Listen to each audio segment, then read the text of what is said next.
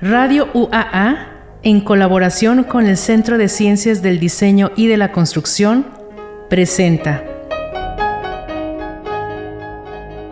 Proyectos. Diseño y construcción para la innovación. Conducido por Alejandra Torres y Gabriela Reyes.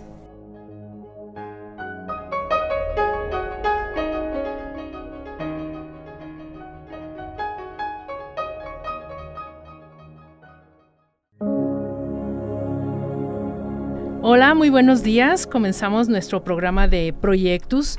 Es un gusto tener aquí a nuestro compañero Jesús Pacheco Martínez. Él es ingeniero civil por la Universidad Autónoma de Querétaro. Es maestro en ciencias también por la misma universidad y doctor en ciencias por la UNAM. Nuestro compañero del Departamento de Ingeniería Civil. Doctor. Así es, muchas gracias Gaby por la presentación y, y muchas gracias por la invitación y a la orden. Un gusto tenerlo. ¿Por qué ingeniería civil? Ah, muy buena pregunta. Eh, bueno, eh, pues eh, hace... No muchos años. Hace no muchos años, pues no había mucha, mucha oferta en cuanto a diversidad de carreras en las universidades. yo soy originario de Querétaro y yo mm. quería ser físico pero eh, no tuve ni los recursos ni, ni, el valor para mudarme de estado a buscar la, carrera de física. Y, dentro de las carreras de las ingenierías que eh, en aquel tiempo averigüé, había dos opciones, una electrónica, tres opciones de hecho, electrónica, mecánica e ingeniería civil. Y ganó ingeniería civil y, y bueno, pues yo creo que fue una elección muy acertada porque... Eh, me encanta pues eh, eh, mi, profesión, mi profesión base. Y posteriormente me, me, especialicé un poquito en ingeniería estructural, que es como la ingeniería mecánica de los edificios. Entonces, si, si te das cuenta, ya estaba también abordando la ingeniería mecánica, que es parte de la física. Ajá y posteriormente hice un doctorado en geofísica. Al final eh, fue largo, pero eh, me considero un físico de la Tierra y, fue como el camino para, para, cumplir lo que, lo que yo quería estudiar desde, desde, desde un inicio, que era física. Geofísica, ¿de qué se encarga? Grandes rasgos. Sí. La geofísica es la ciencia que se encarga del estudio de, de, cómo se comporta el, el planeta, cómo, eh, interactúan las fuerzas en el planeta con las fuerzas del espacio, pero también con fuerzas internas como la gravedad, como el magnetismo. Ah. Eh, dentro de la geofísica hay una rama que tiene eh, pues aplicaciones muy, muy particulares, económicas, que es la prospección geofísica. Y yo me especialicé en eso. Como ya era ingeniero civil, bueno, pues la prospección geofísica eh, fue como especializarme, si hubiera sido México, eh, perdón, médico, me hubiera especializado en radiología. Eso es lo que hace un geofísico. Explora el subsuelo con equipos, sin hacer excavaciones, podemos determinar qué hay abajo en el subsuelo. Y eso pues eh, ayuda a encontrar, por ejemplo, yacimientos minerales, por ejemplo, agua, petróleo, o cualquier heterogeneidad del subsuelo que pudiera poner en riesgo las construcciones y la infraestructura. Eso es lo que hace un geofísico en, esa línea de generación y aplicación del conocimiento, prospección geofísica. ¿Mm? Yacimientos también puede ser este fósiles, eh, arqueológicos también. Sí, sí. De hecho, ahorita tenemos un, un, proyecto en colaboración con una universidad alemana eh, en Yucatán. yo estoy trabajando de manera eh, no directa, ah, estoy trabajando en colaboración con el doctor Raúl Padilla, eh, pero a mí me contactaron estas investigadoras alemanas por una estancia que hice allá, me conocieron, sabían lo que hacían, y ellos, ellos, ellas ya habían tenido proyectos aquí en México, y al conocerme se dan cuenta que pues es ventajoso para ellas tener aquí un geofísico, que no hace el viaje, eh, no hace el viaje desde Alemania o desde Europa para hacer trabajo aquí en México. O sea, queda más cerca de aquí a Yucatán, ¿verdad? Claro. sí, claro, por y supuesto. Se va de sus vacaciones. no, no son vacaciones realmente. no, Yucatán, cuando vas de vacaciones, pues sí, pero cuando vas a trabajar realmente es, es pesado trabajar en la selva, en el ah. calor, con pastizales de un metro a un metro y medio a veces y bueno, pues e, expuesto a todos los bichos que hay ahí, ¿no? Y alimañas. Y alimañas. y sin luz y sin aire acondicionado, porque pues eh, las zonas arqueológicas que, que, se están estudiando es están... Lo que quería saber. ¿Sí? Zonas arqueológicas. Ajá. ¿En qué parte de Yucatán? ¿Qué están eh, buscando? en realidad no es Yucatán, es Campeche, lo dije. Ah, y, ya. y, tiene unos nombres bien, bien raros que no me, no me aprendo nunca. Eh, pero, pero sí están eh, pues lejos de, las comodidades de, de la energía eléctrica, así es. Oh. Eso es una de las cosas que hacemos. Pero hacemos otras cosas más cercanas. Eh, pero bueno, Campeche está muy lejos. Aquí también tenemos algunos proyectos de investigación. También tenemos una línea de generación y aplicación del conocimiento que se llama Ingeniería Estructural de Edificios Históricos. Los edificios históricos son eh, unos, unos pacientes para nosotros los ingenieros civiles muy especiales porque no hay planos de cómo se construyeron. No hubo control de calidad para, eh, para su construcción, a diferencia de los edificios eh, modernos, donde hay planos, hay un diseño estructural que sigue pues una metodología que, podemos revisar. Y hay control de calidad para el concreto, para las terracerías, para el acero. Pero imagínate un edificio que se construyó hace, hace 100 años o hace 200 años o hace 400 años como los edificios del centro histórico de aquí de Aguascalientes o de Zacatecas o de San Miguel de Allende de Querétaro, que para empezar sabrá Dios quién fue el arquitecto, ingeniero, no sé si ya había esa profesión en aquel entonces, pero no sabemos eh, cómo se diseñó, no sabemos la calidad de los materiales. Ha transcurrido mucho tiempo, esos materiales ya envejecieron. No sabemos eh, cuántas intervenciones tuvieron esos edificios, de que si cerraron ventanas, de que si abrieron muros, de que hubo muchos cambios seguramente, ¿no? No sabemos si durante alguna de las guerras que hemos tenido aquí en, México, pues eh, se incendió el edificio, por ejemplo, o fue eh, cañoneado, no sabemos. Entonces, esa línea de generación del, conocimiento es, es, muy padre, muy interesante para nosotros, porque a través de las técnicas de geofísica aplicadas al estudio de edificios, ahí se llaman NDT, Non-Destructive eh, Testing, pruebas no destructivas. Eh, podemos, eh, podemos tomarle el pulso, el pulso a los edificios y saber dónde están más débiles, dónde, dónde fueron reconstruidos. Sabemos con eso cómo se mueven. El movimiento es, es un parámetro muy importante para nosotros. ¿Se mueven? Sí, se vibran, se vibran, vibran. Ah. Todos los cuerpos vibran. Y hay un parámetro que se llama eh, frecuencia. todos los, todos los, todo vibra. Todo, hasta nuestro cuerpo vibra. Sí. Sí. Y esos edificios, aunque sea algo pareciera inerte, ¿Vibran? vibran. Ah. Sí. si tú te subes a la, a la torre de, aquí de la Catedral de Aguascalientes o al Templo de San Antonio, cuando pasan los, los camiones eh, urbanos, ah. que son los más pesados, sientes, si eres, eh, eh, puedes perceptir esas vibraciones. Sí, sí me refiero a eso. Sí, ah, ya, ya, ya, ya. El cómo vibran nos da mucha información a nosotros, ¿no? Nos da mucha información de sus propiedades, de, de, qué tan conservado está el edificio, qué tan en buen estado están sus materiales. ¿sí? Un edificio que vibra muy lento, quiere decir que algo anda malo ahí, ¿no? Si vibra muy rápido. Que vibra de un lado para otro, no de arriba hacia abajo. Ahí ya sería otra cosa. No, es que las vibraciones es simplemente la oscilación en un sentido u otro cualquiera. Ah. Puede ser lateral o puede ser vertical. Ah, ya. Sí, sí.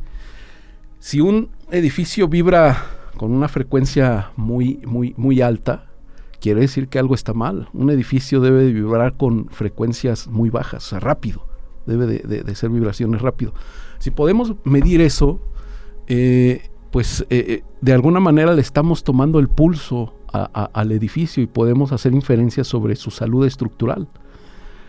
entonces, esa es una de las, de las líneas de generación y aplicación del conocimiento que también desarrollamos, porque soy ingeniero civil, porque hice una maestría en ciencias con especialidad en ingeniería estructural y después un doctorado en ciencias con especialidad en exploración geofísica. Eh, te das cuenta que aplicamos eh, las tres, las tres, primero la profesión ingeniero civil, después la especialidad de ingeniero estructural y después ya el doctorado de exploración geofísica. y, bueno, pues eh, yo estoy enamorado de mi profesión, sobre todo en la parte de investigación. También me, encanta dar clases. Lo que no me gusta mucho es calificar exámenes ni reportar calificaciones a los estudiantes. Pero, pero amo mi profesión.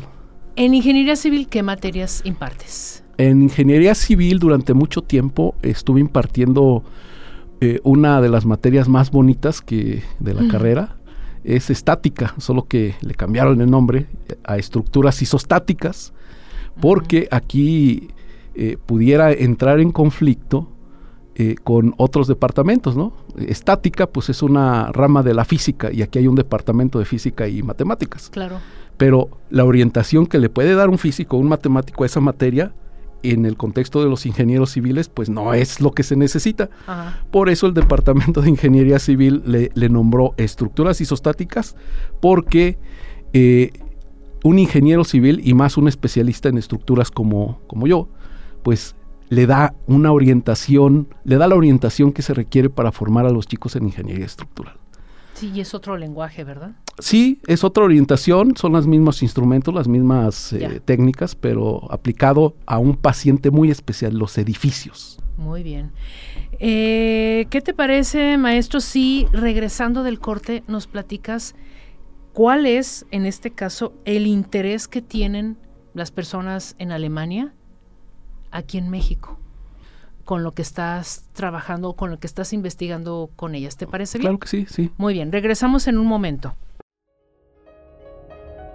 En un momento continuamos con proyectos.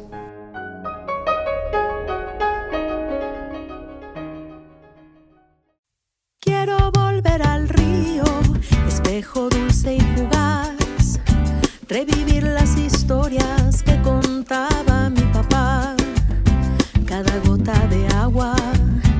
de mi historia testigo. Fue un segundo en el tiempo que fluyó, pero sigue conmigo. Quiero volver al río, reflejo de libertad. Escribir las historias que viví con mi mamá. Cada gota de agua de mi historia testigo. Fue un segundo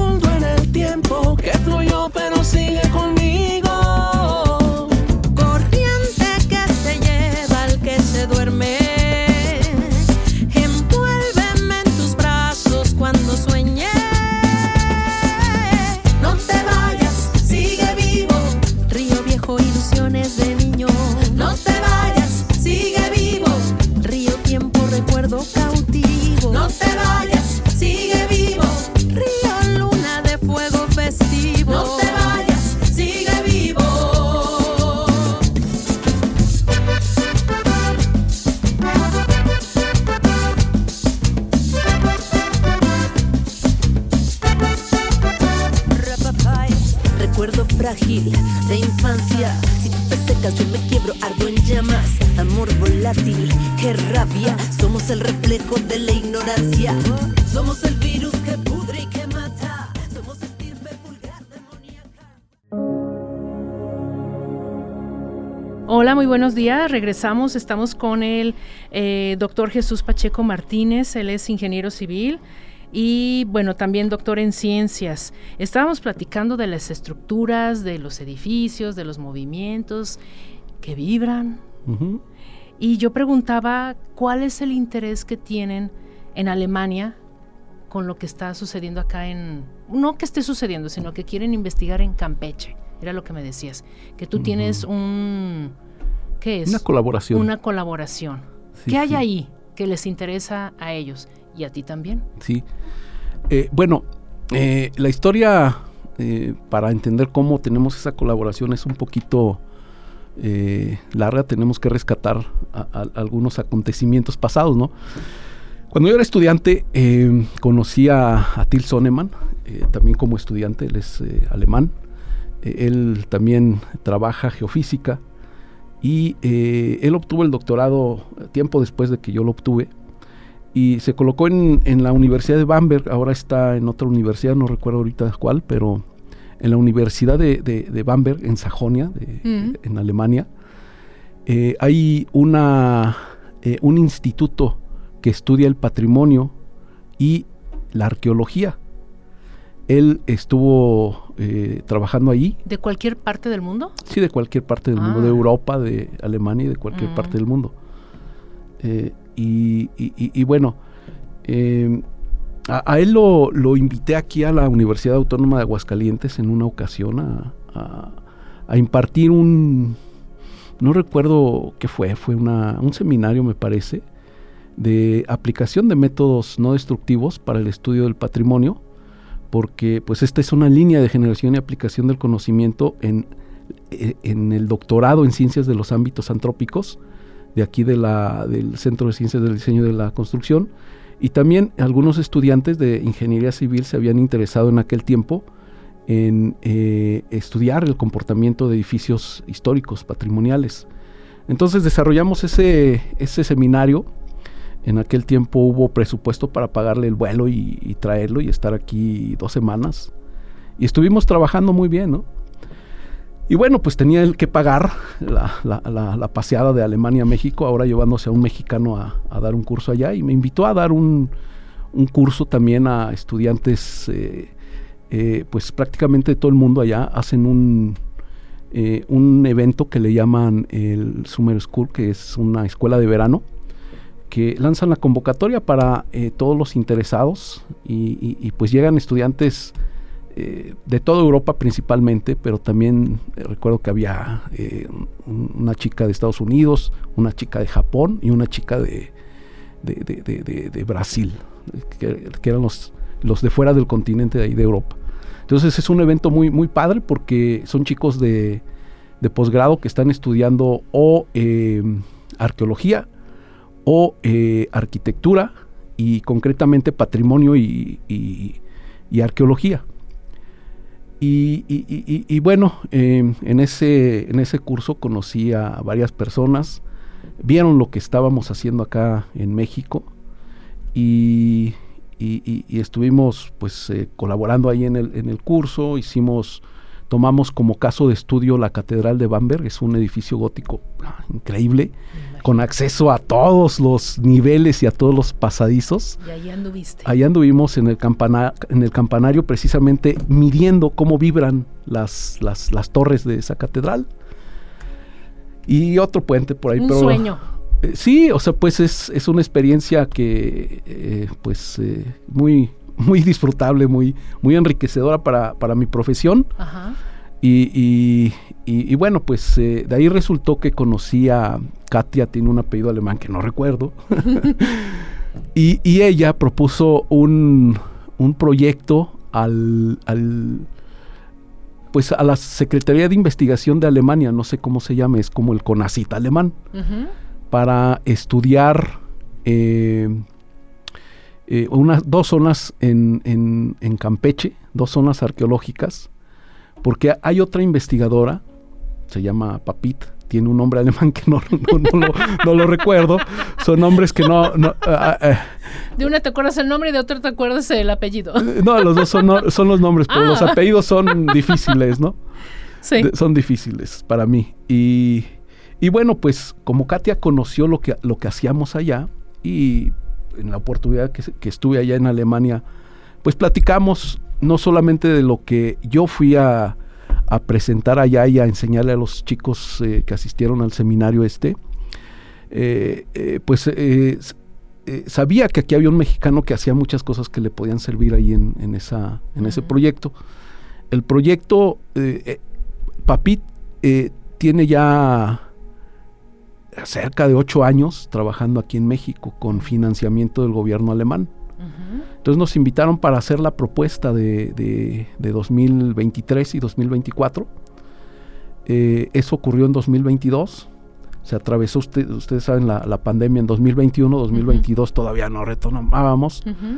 Eh, se vino la guerra de Ucrania, donde hubo también ahí eh, pues muchas implicaciones económicas para Alemania. Total, recortaron presupuesto para hacer investigación y, le tocó a ese, a ese proyecto. Pero hubo una oportunidad de que Raudel Padilla es el contacto de ese, de ese grupo. Raudel Padilla es un chico que hizo el doctorado aquí en, en ámbitos antrópicos y, yo fui su director de tesis y su línea de generación y aplicación fue esa, la de ingeniería estructural de edificios patrimoniales. Entonces, pues lo más eh, lógico y lo más natural es de que, ok, pues vamos a darle eh, materia, materia a las nuevas generaciones. le, pedí que atendiera esa colaboración. Y, y Raudel fue, fue a, a Campeche en una campaña de una semana, dos semanas, no recuerdo y hicieron ya algunas mediciones, ya, ya, este, ya hay trabajo. Ahorita se están eh, está preparando una publicación con esa. ¿En estos momentos? vaya, en estos momentos me refiero a que después de la después de la salida a campo, pues tardamos en procesar y, y cuando digo se está preparando, pues ya tiene rato trabajándose y se, se sigue trabajando. Y digo, no estamos dedicados al 100% a ella, tenemos infinidad de cosas, entonces una vez al mes lo comentamos, nos reunimos y la avanzamos. Lo, nos perdemos otro, ah. otro, otro mes, regresamos. Oye, vamos a avanzarle. Ah, pues órale como no, no hay un tiempo eh, para la entrega, pues podemos extendernos. Claro. Y eh, pues de esa colaboración también recuerdo, eh, invité a, Rubén López Doncel, él es un geólogo del Instituto de Geofísica, de hecho es el director de, del Instituto de Geofísica, también un muy buen amigo, excelente profesionista y, y persona. Y, y él trabaja cuestiones microscópicas de las, de las rocas y de los suelos. Como geólogo, él con sus equipos, sus microscopios, eh, puede hacer ampliaciones de, una roca de tal manera que puede ver minerales, puede ver fracturas que a simple vista no, no están, puede ver el tamaño de los poros. Y el conocer esos, esos factores micro nos permite hacer inferencias del comportamiento macro de la roca, ¿no? Qué tan degradada está, qué tanto tiempo va a tardar en desmoronarse por los agentes del intemperismo, agua, calor, etcétera, etcétera. Entonces, eh, eh, ahí en esa colaboración se ha, se ha eh, formado un equipo muy, muy padre,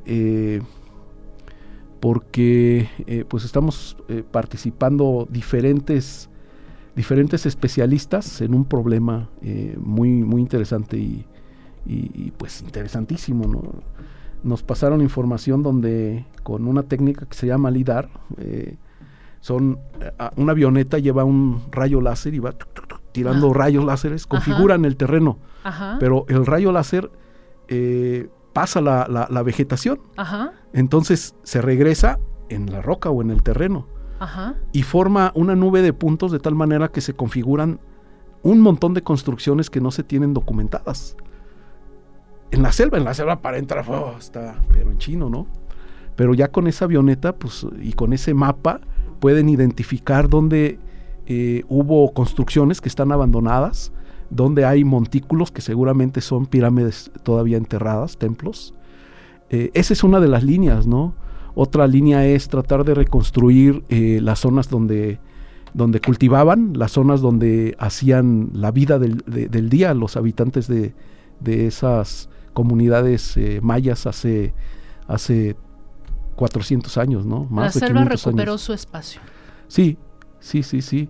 Eh, entonces, pues es un problema, un, un, un, tema, un problema, pero muy interesante, ¿no? Para nosotros. Porque no tendrían ahora sí que, bueno, estoy pensando, si fue una extensión Em, basta, pues, ¿cómo rasurar la selva? No, no se puede.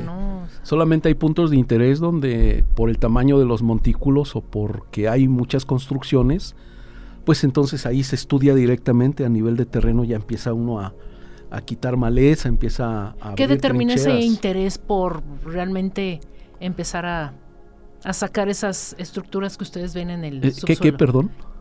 ¿Cómo establecen ese interés? Aquí sí, aquí no, aquí no, aquí sí. Por la, el tamaño de las, de las construcciones. Se, uno eh, pensaría que hay una eh, relación directa entre el tamaño y la importancia de lo que hay ahí. Ya sea un centro ceremonial más que unas casas habitación, es por ejemplo. correcto, sí, sí, es correcto. Interesante. Sí. ¿Y esos resultados cuándo los veremos? Pues hay una página web donde se muestran los resultados. los de la última campaña todavía no están, pero sí de todo el trabajo que se han se, han, eh, se ha realizado en los ocho años. No son resultados nuestros, son resultados de ellos porque a nosotros nos agregaron recientemente. Esperemos que estos resultados, pues eh, ya para en el transcurso del año empiecen ya a estar ahí en la página web. Muy bien. Eh, si me pides el nombre de la página web, no lo sé. Como en alemán tampoco. sí, correcto, sí, sí, sí. Muy bien. Este, ¿dónde te pueden localizar?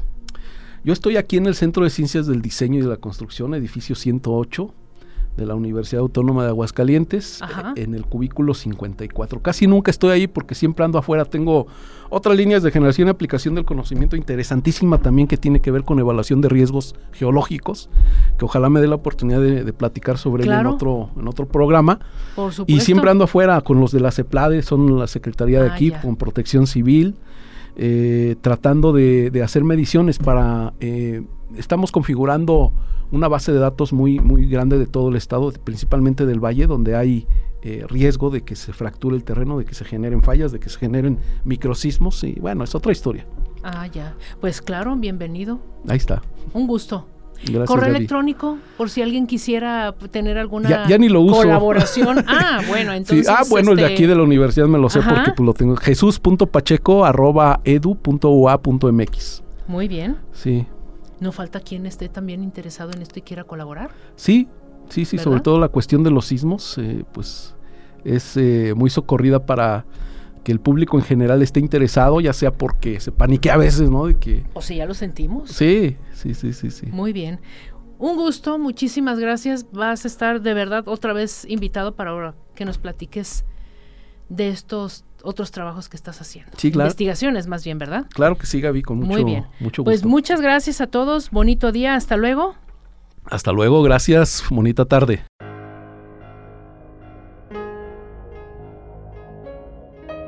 Radio UAA presentó Proyectos. Un espacio del Centro de Ciencias del Diseño y de la Construcción. Nos escuchamos en el siguiente programa.